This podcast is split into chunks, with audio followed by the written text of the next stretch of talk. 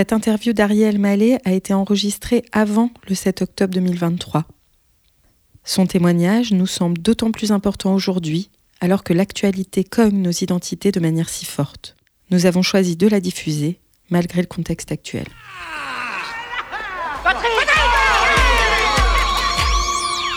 La vérité si je m'en plus Le podcast qui en finit avec les clichés sur les séfarades. Par Elisa Azegui-Burlac et Myriam Levin pour RCJ. Dans la famille Elmaleh, on demande aujourd'hui le comédien Arié qu'on est ravi de recevoir dans ce nouvel épisode de La vérité si je m'en plus. La famille Elmaleh, on a eu l'occasion de la connaître un peu mieux cette année grâce au film de votre frère Gad, Reste un peu, et au livre de votre sœur Judith, Une reine. On continue sur cette lancée avec vous, puisqu'on aime surtout parler de racines et de transmission ici. Bonjour Arié. Bonjour. Bonjour. Est-ce qu'on va réussir à en finir avec les clichés sur les séfarades C'est notre défi. On va voir si on y arrive ensemble. Déjà, avec tous les invités qu'on a, on est sur la bonne voie. D'abord, est-ce que, Arié, vous pouvez nous présenter votre histoire marocaine, en fait, l'histoire de votre famille? Ah, il eh ben, faudrait qu'on parte en vacances ensemble, peut-être. ou... on a combien de temps? Euh, L'histoire de ma famille, vous présentez l'histoire de ma famille comme ça, euh, que vous dire? Bah, Une famille juive marocaine de génération puis de, de, ça, ça, ça, ça, remonte à loin, quoi. Ça remonte euh, aux, juifs du d'Isabelle la catholique, quoi. Euh, bah, moi, je suis issu d'une famille juive marocaine. Mon grand-père euh, vivait dans un village dans la montagne de l'Atlas. un petit village qui n'existe plus vraiment, qui a été renommé, qui s'appelait Tachemchit. En fait, c'est un village où vivaient les, les c'est les berbères marocains, et où euh, les juifs et les musulmans vivaient euh, en harmonie. Euh, et mon grand-père, à 10 ans, était orphelin, puis il est venu à Casablanca avec ses deux sœurs, et il a commencé à travailler là et à, et à s'occuper de, de, sa famille, à s'enrichir en devenant un grand quincailler. Je vais vite, hein, je ne vais pas dans tous les détails. Évidemment. c'est une histoire millénaire. Donc on Vous m'avez dit de, me, de raconter l'histoire de ma famille, donc je, suis parti pour euh, deux heures. non, mais nous, ça nous passionne en plus. Non, voilà. Et puis, euh, et puis euh, des années, des dizaines, des décennies plus tard, ben, mes parents, nous, Judith, Gad, Arié, cette petite fratrie casablancaise, juive casablancaise, qui naît euh, au Maroc, euh, dans le quartier du Seyel, à, Casablanca, voilà, école Georges Bizet, qu'est-ce que je peux dire d'autre? Bah, Les pains au chocolat, les figues de barbarie, euh, les maïs grillés à la sortie de l'école. C'était comment alors M'arrêter quand C'était comment grandir en tant que juif au Maroc? Parce que maintenant, c'est une toute petite minorité. Ça n'a pas toujours été le cas. Mais vous, pendant votre enfance et votre adolescence, vous étiez plus très nombreux. Ah bah ça a toujours été une minorité, mais si vous voulez, euh, oui, cette minorité s'est encore euh, minorisée, je sais pas comment on peut dire, mais euh, bah c'était c'était très chouette parce que le Maroc est un pays merveilleux où on a un rapport à la nature qui est, qui, est, très chouette, mais aussi la culture marocaine musulmane et la culture juive marocaine ça, s'imbrique bien, ça, ça fonctionne bien ensemble. Après, euh, c'est vrai que il y avait, euh, je sais pas comment dire, la communauté juive a toujours été très implantée, très, euh, on vivait bien. Quoi. je veux dire, à la synagogue, il y avait du monde, il y avait une bonne ambiance. pendant les fêtes, y avait, c'était joyeux, quoi. Vous étiez pas, vous étiez un Marocain comme les autres? Ouais, j'étais un juif marocain comme les autres, ouais. C'est-à-dire un Marocain comme les autres. Bah, c'est toujours difficile pour nous d'imaginer euh, que voilà que, que les Juifs et les musulmans ont vécu euh, aussi bien ensemble. Maintenant, on, a tendance à les opposer. Ouais. Et donc, on se demande toujours si, euh, voilà, en tant que Juif au Maroc, il y avait une petite différence ou. Oui, oui, bien sûr. Bah, c'est ce qui fait l'altérité le, entre les deux. C'est-à-dire que bah, il y a une vraie différence. Moi, j'ai toujours été un peu hermétique au discours de on est vraiment pareil. Enfin, c'est deux cultures qui sont cousines, mais qui sont pas pareilles. Euh, et c'est pour ça qu'on s'attire, qu'on s'entend et tout ça. Après, euh, euh, dans la réalité, ben, quand on était adolescent, qu'on était juif marocain, ça se faisait pas de sortir avec une musulmane. Et à l'inverse, de sortir avec un juif ou une juive, c'était donc il y, en a qui ont, il y a eu des petits Roméo Juliette euh, euh, qui ont marqué notre adolescence, mais Mais aujourd'hui, c'est beaucoup plus euh, libéré à ce niveau-là. Je veux dire, on était vraiment euh, avec des mentalités archaïques, quoi. On, était amis, mais on ne pouvait pas envisager de se marier. De... Enfin, c'était vraiment. Euh, c'était deux communautés qui vivaient ensemble, mais qui étaient au fond séparées quand même. Ouais, par la. Je sais pas, par. Il y avait un truc, il fallait pas se mélanger dans l'intimité, il fallait pas faire des enfants ensemble. C'est l'histoire du film Maroc d'ailleurs. Oui, exactement, exactement. De Leila Marakchi, qui est une amie d'enfance euh, et de classe à moi. On était en maternelle ensemble. Et, euh, elle raconte cette histoire bah, qui est arrivée à un, pote à moi, euh, William Azoulay, et qui sortait avec une fille d'une famille musulmane au Maroc. Et ça avait créé vraiment. parce qu'il y avait une peur de, de, de, de, Je sais pas de quoi ils avaient peur d'ailleurs de perdre une partie de la religion, de l'identité. Enfin, j'imagine. Hein. c'est toute la question. Hein. C'est-à-dire que la, culture juive marocaine, c'est une culture à part entière, mais qui, depuis que je suis petit, est amenée à disparaître. C'est-à-dire que on part du Maroc, on ne sait pas vraiment pourquoi on part, parce que si ce n'est pour faire des études. Mais moi, j'ai grandi avec l'idée que je ne resterai pas au Maroc. Donc, je suis très attaché au Maroc, je suis très attaché à la culture juive marocaine avec tout ce que ça comprend, des boulettes à la liturgie euh, juive. Mais euh, je savais que j'allais la quitter et je sais quelque part que dans quelques années, décennies, ben, ça risque de disparaître euh, Justement, on se demande, quand vous étiez jeune, euh, c'était quoi votre rapport à la France? Est-ce que vous saviez que vous rejoigneriez à un moment cette, euh, cette France? Est-ce que vous aviez la nationalité française? C'était quoi le rapport à la France, en fait Ah non, pas du tout. Enfin, j'avais pas du tout la nationalité française, d'ailleurs. ça a été un passeport marocain, c'est pas un passeport facile, quoi. Les, les, heures de queue dans les préfectures en arrivant, bah, j'étais un, un, immigré, quoi. J'ai dû faire ma carte de séjour d'abord euh, faire un visa touriste, puis la carte de séjour étudiant, puis ensuite la carte de séjour travailleur. Enfin, c'est une vraie galère. Mais ça, on s'en rend pas compte. Nous, on a l'impression comme ça qu'il y a une espèce de francisation finalement des Juifs marocains et que ça a été facile de venir en France. Euh, non, non, c'est pas facile. C'est pas facile et euh, et j'ai eu la chance de faire mes, ma scolarité dans un lycée français à Casa, où j'étais assez privilégié et ce qui m'a donné la possibilité d'obtenir un peu plus facilement mon, visa euh, étudiant et ma carte de séjour. Mais sinon, c'est une vraie galère. Et aujourd'hui, c'est encore beaucoup plus difficile et c'est un parcours du combattant.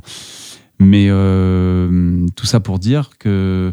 Euh, vous saviez que vous alliez partir au fond? Non, non, non. Je savais pas. En fait, je savais que j'allais partir, mais je ne savais pas que j'allais atterrir en France. Moi, j'ai découvert Paris la première fois, j'avais 16 ans. Ça a été un choc. Quoi. Pour moi, j'avais ce que je connaissais de Paris, c'était les films de sauter. J'avais vu César et Rosalie quand j'avais 13-14 ans, mais euh, ou ce que je voyais à la télé.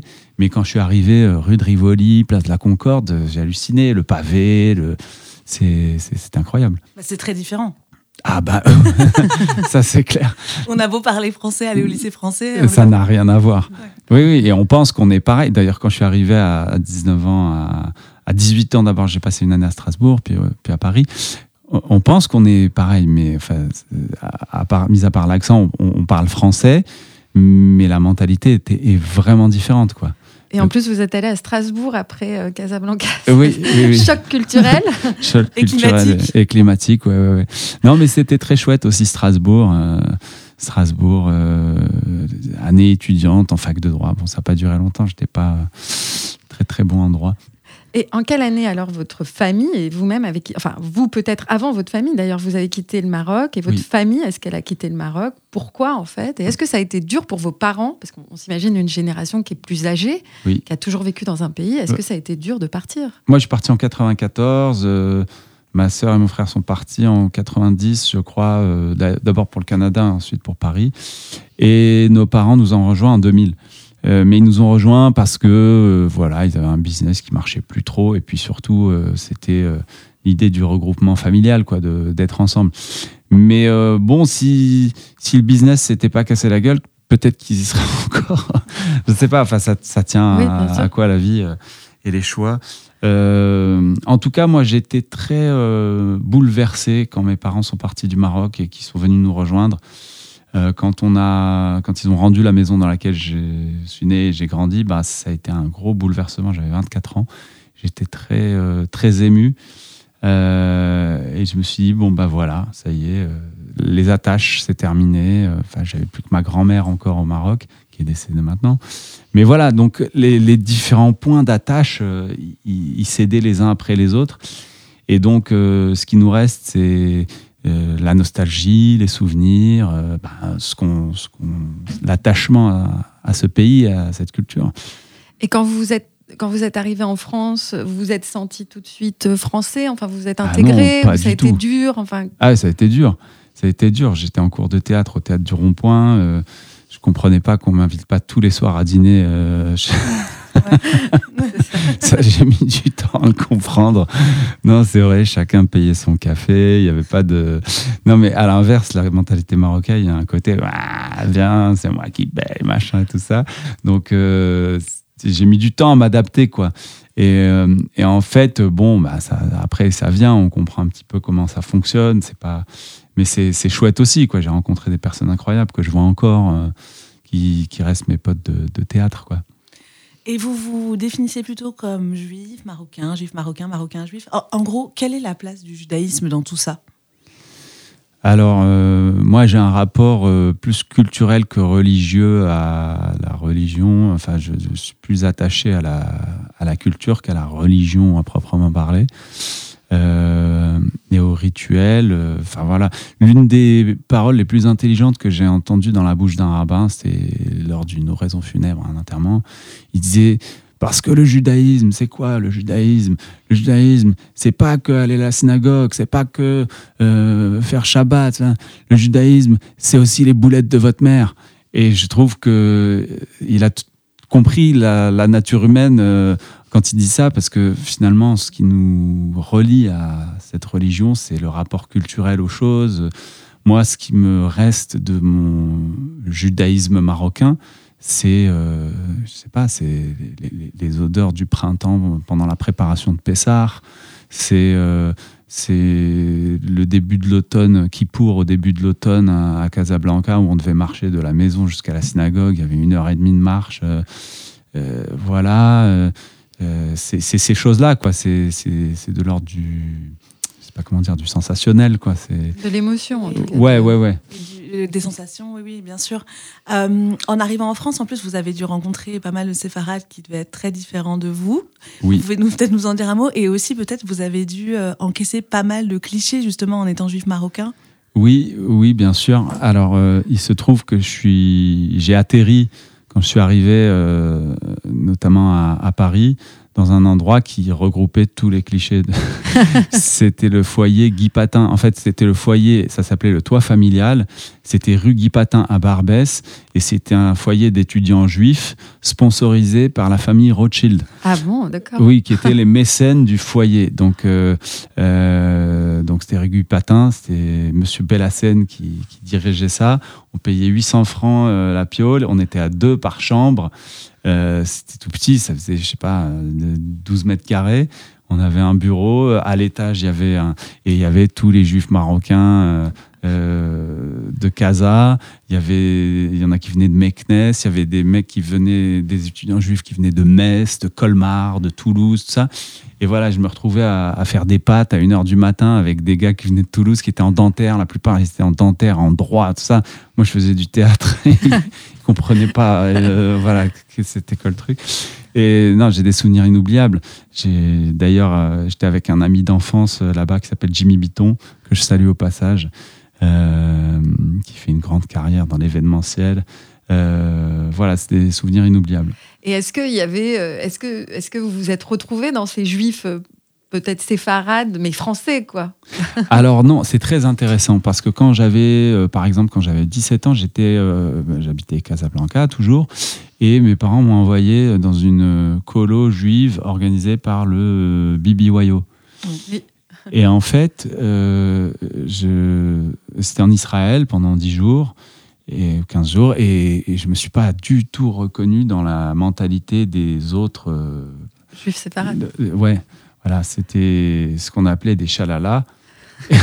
on, voit bien. bien. Donc les chalalas, c'est à la fois un truc qui est un cliché, mais c'est un truc qui est réel, quoi. C'est-à-dire qu'il y avait une espèce de un look particulier. Et c'est vrai que je me sentais complètement différent. Enfin, il y avait quelque chose qui qui fonctionnait pas quoi. Et, et eux, ils me disaient vas-y, tu, tu viens du bled, t'es un blédard, tu joues de la tarbouka. Ils ne me ramenaient qu'à ça. Ouais, tu parles. Ils me disaient tu parles rebeu. Ça m'a toujours. non, je parle arabe. C'est pas pareil. Rebeu, c'est c'est ici, c'est en France. Enfin, il y a, y a cette espèce de mélange et de clichés que je trouvais. Euh, perso, je trouvais ça assez énervant.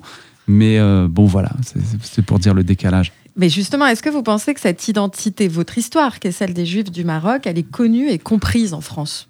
Pas si bien que ça. Bon, ben, mon frère Gad euh, en a, a permis de, d'en savoir un peu plus. Euh, mais c'est vrai que on est un peu le pays du Maghreb par rapport à l'Algérie et la Tunisie où la culture juive marocaine et, la communauté juive marocaine a perduré, elle perdure encore.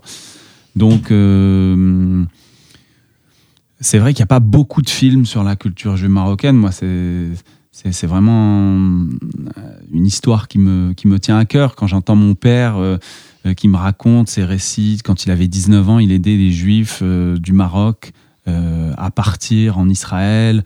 il a travaillé pour l'agence juive secrètement. Il faisait croire qu'il vendait des vélos, mais en fait, il allait dans la montagne pour dire aux Juifs du Maroc qui n'avaient rien demandé, qui étaient très bien dans leur euh, village, il faut partir vivre en Israël, euh, on va vous faire des passeports. Et donc il y a des anecdotes marrantes comme ça. D'ailleurs, une fois, il va dans un village, euh, il dit à la famille secrètement, donc voilà, vous allez partir en Israël, il leur explique la nécessité de partir en Israël et tout ça.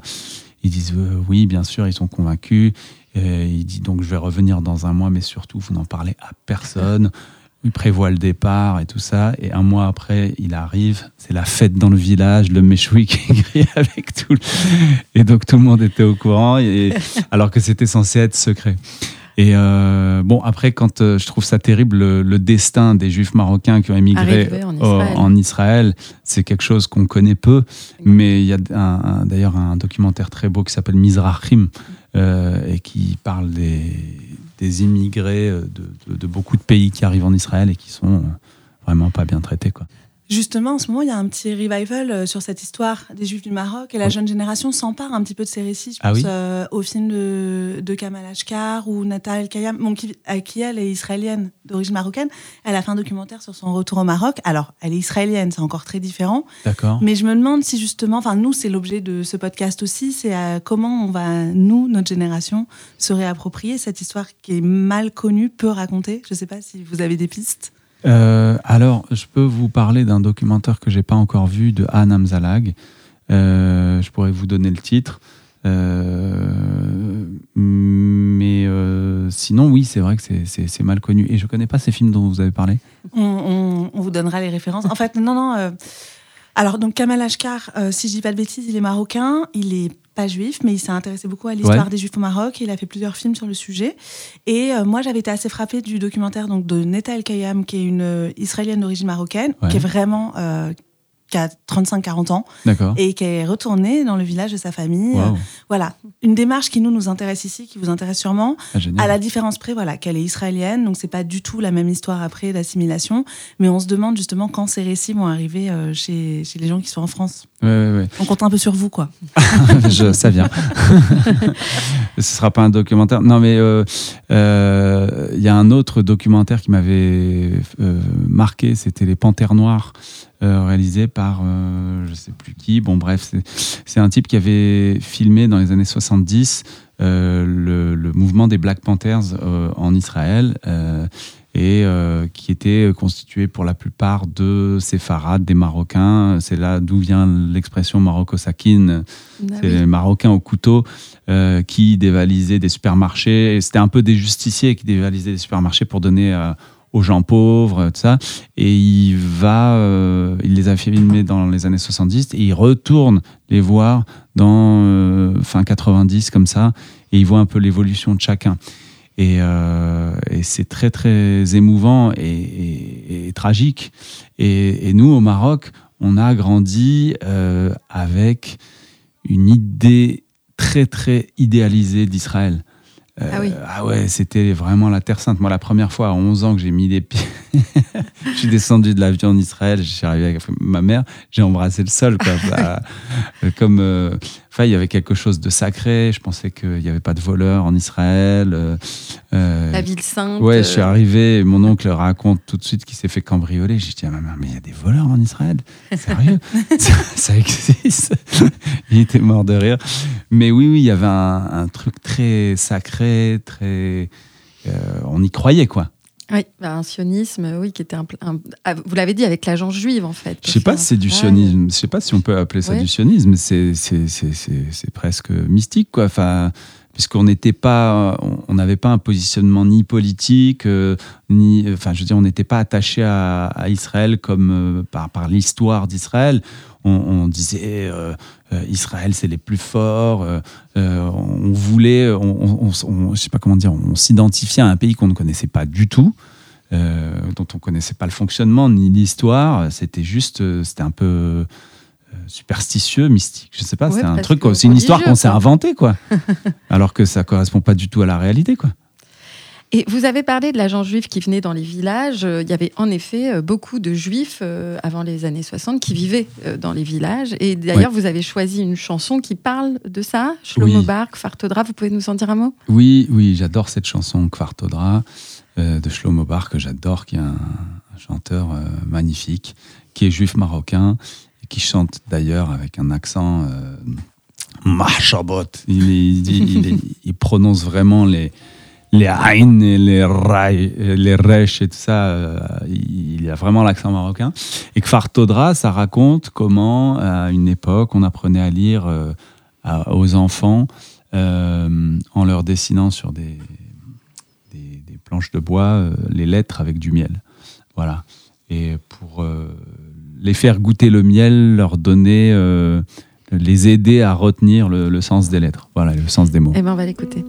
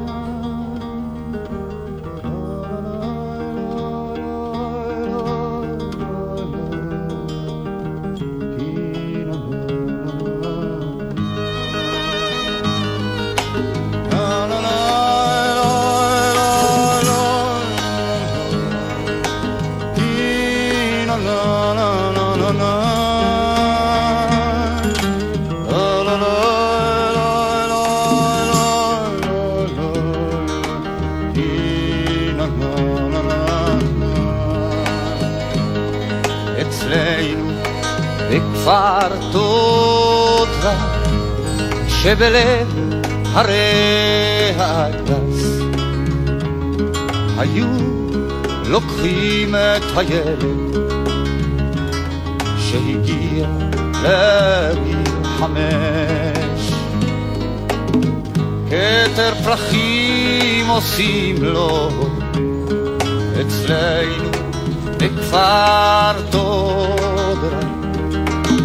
כתר בראש מלבישים לו שהגיע לגיל חמש כל הילדים ברחוב חגיגה גדולה עורכים לו שהגיע לגיל חמש אצלנו בכפר תודרה.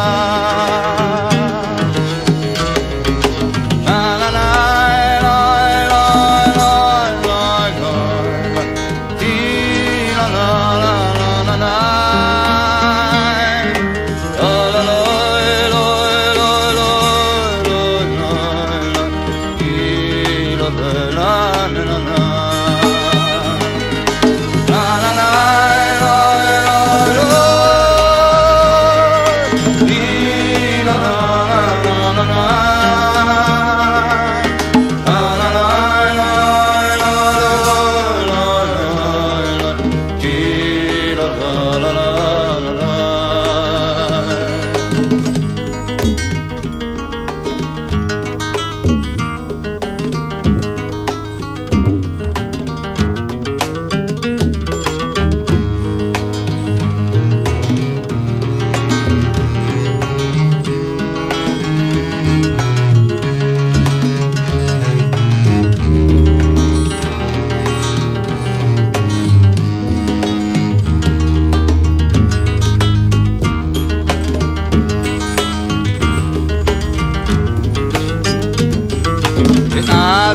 חתן השמחה שהגיע לגיל חמש אצלנו בכפר תודה.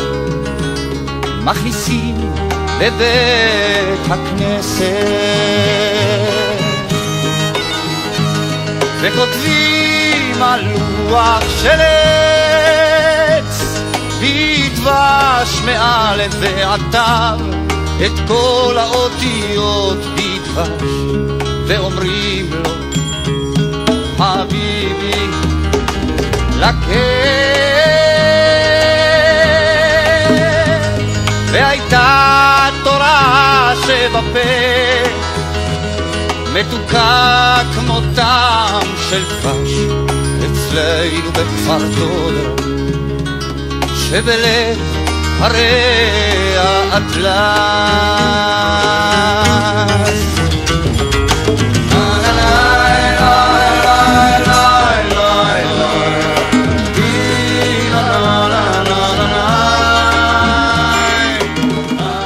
Bon, ça Ah convoque là plein là de là là. souvenirs. Ah ouais, ouais, non, mais c'est des souvenirs. Et puis, c'est un, c'est une chanson dont je me lasse jamais.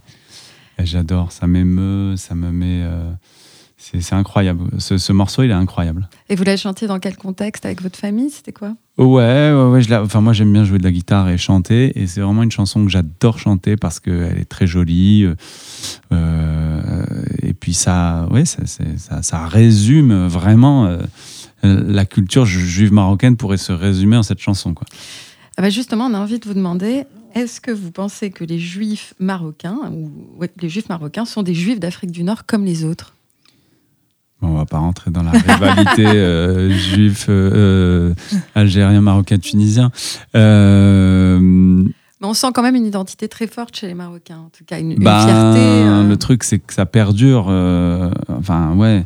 Après, tous les, tous les juifs immigrés sont dans la nostalgie et, et le, je sais pas comment dire, le, le fantasme d'un passé merveilleux. Il y a plein d'histoires différentes. Il y en a qui, qui sont partis à l'âge de 20 ans et qui gardent des étoiles dans, dans les yeux quand ils parlent de l'Algérie ou de la Tunisie et qui n'y sont jamais retournés. Moi, j'essaye de quand même de garder un rapport un peu concret à ce pays euh, euh, qui, qui m'a vu naître, qui, auquel je suis tant attaché. Et j'essaye de faire en sorte euh, d'accepter les changements, l'évolution. Euh, voilà, quoi. Quand j'avais 24 ans et que la maison dans laquelle je suis né euh, a été détruite pour qu'une banque soit je me suis fabriquée à la place, je me suis dit, bon, bah, c'est une page qui se tourne. et voilà, c'est c'est faut évoluer. Et est-ce qu'en tant que juif marocain né au Maroc, vous vous sentez juif arabe? C'est une question. euh, Ah ben, par définition, oui. Euh, juif arabe, puisque on, on était juif, mais on parlait arabe. Et, euh, et puis, euh, on, on- est natif du Maroc. On n'était pas en vacances là-bas. Enfin, je veux dire, on, a un passeport marocain. on parle arabe. on, est, on est marocain, quoi. On n'est pas, on n'est pas français, quoi. On est marocain. Même si on parle français parce que euh, c'est un petit peu euh, la petite bourgeoisie euh, qui parle le français et qui va dans des écoles françaises. Mais euh, voilà. on- on a pu avoir un aperçu en effet de votre accent. Euh, on- vous parlez vraiment arabe et vous ne parlez pas rebeu. et vous, le- vous le parlez souvent Vous le parlez encore? Ah bah oui, quand je vais au Maroc, après, euh, en famille, on parle un petit peu de temps en temps, quelques expressions. euh, avec des amis, de temps en temps, c'est plus simple de, de sortir une expression en arabe ou de se parler en arabe. Euh, Enfin, quand j'ai envie que mes enfants ne comprennent pas, je parle en arabe Ah à- ouais. à, mes parents. ou- Mais euh, oui, oui, il y, a un- il y a un plaisir à se retrouver là-dedans et à parler. Il y a, enfin, il y a des, des expressions qui sont intraduisibles euh, en français. Et vous allez souvent au Maroc? Ben euh, oui, alors dès que je peux. Là, avec ce qui s'est passé, je, je compte y retourner très bientôt. C'est euh, voilà, je Le pense très, tremblement de terre ouais, ouais, le, le séisme au Maroc.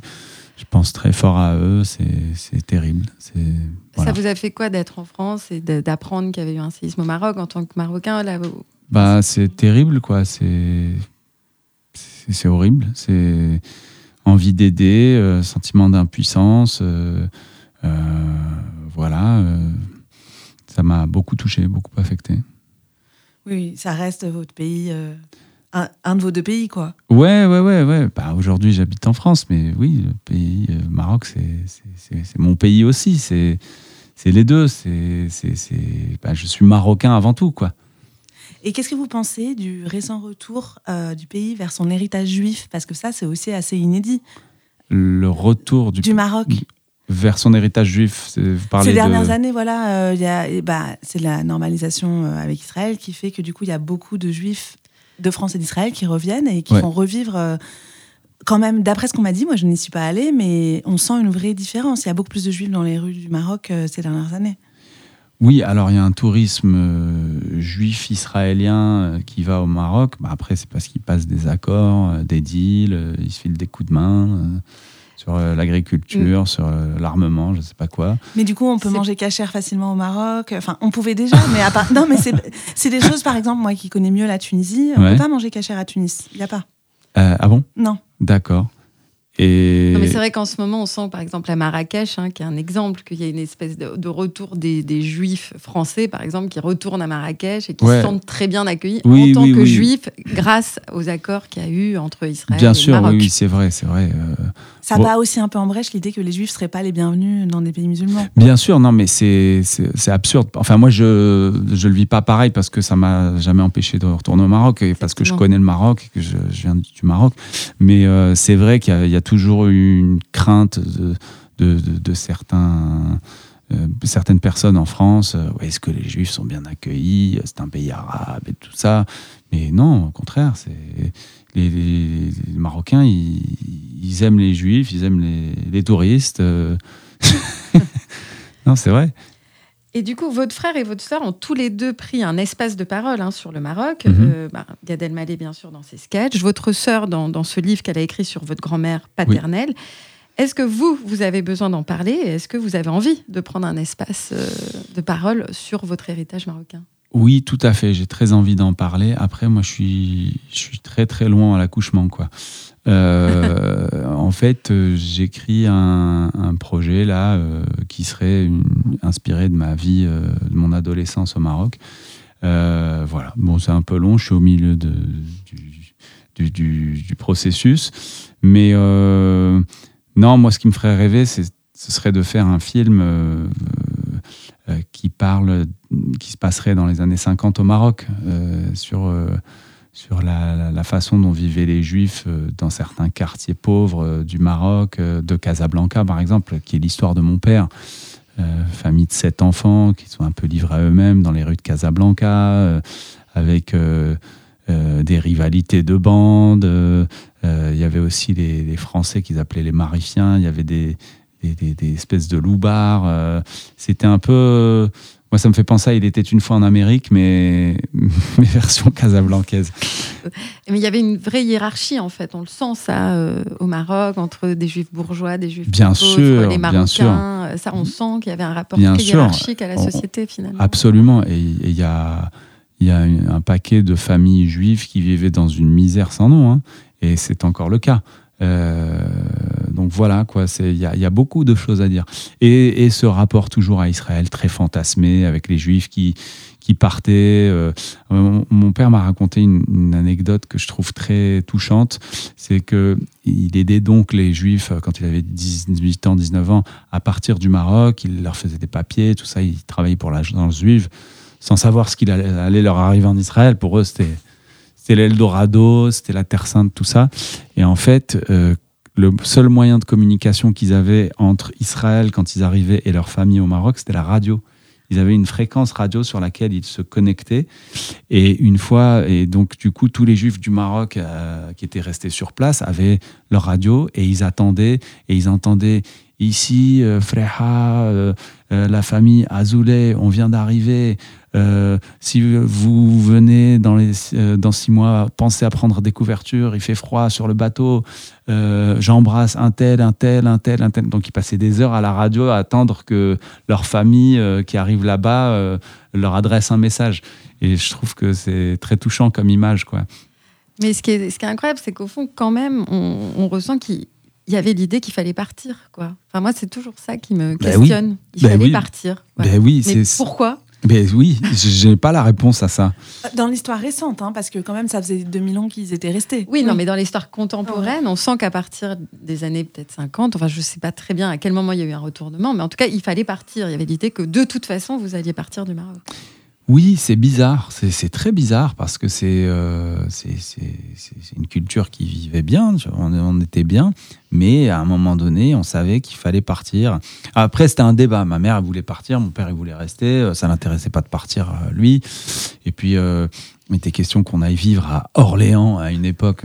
Quand j'étais à Orléans en tournée de théâtre il n'y a pas longtemps, je me suis dit, heureusement qu'on n'est pas allé vivre à Orléans. J'ai un oncle à moi qui, qui nous chauffait. Venez, on a un bon plan. euh, on va monter un business de solderie. À l'époque, il voulait monter des. Bref, heureusement qu'on n'est pas allé vivre à Orléans et qu'on est resté à Casablanca. Après, on a voulu vivre au Canada. Mais il y avait toujours l'idée que ce serait mieux ailleurs. Voilà. Aujourd'hui, vous l'avez dit, vous êtes papa. Oui. Euh, Qu'est-ce que vous transmettez de cette histoire à vos enfants? Bah, des anecdotes, déjà, beaucoup. Je raconte euh, euh, bah, un peu les conneries que j'ai faites au Maroc. euh, et puis, on y va de temps en temps.